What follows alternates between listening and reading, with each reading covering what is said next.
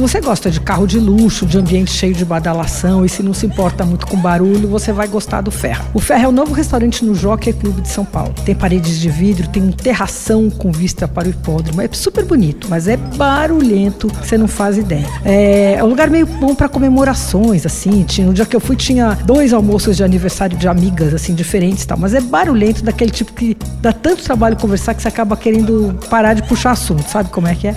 Bom, a comida tem erros e acertos, viu? Olha, o maior acerto foi um gratinado de couve-flor que estava incrível. A couve-flor assada bem tostadinha inteira, assim. Ela veio numa panelinha de ferro com creme de queijo da tulha, com lascas de coco fresco. Tava maravilhoso. Aí teve um, um arroz de bacalhau que até estava saboroso, veio com ovo cozido de gema mole em cima, tudo, mas ele tinha tanto caldo que estava mais para sopa do que para risoto. E a sobremesa também era linda, veio numa caixinha de madeira com uma montagem bacana, mas era panacota de coco que chamava. Só que panacota é firme, macia, aquela tava mais um creminho assim. Tava gostosa, mas eles tinham que mudar o nome do doce. O Ferra vale pela localização. E se você gostar de restaurante com vista, fica no Jockey Club na Cidade Jardim e abre pro almoço e pro jantar, mas só de quarta a domingo. Você vai gastar uma média de 120 por pessoa. Você ouviu Por Aí.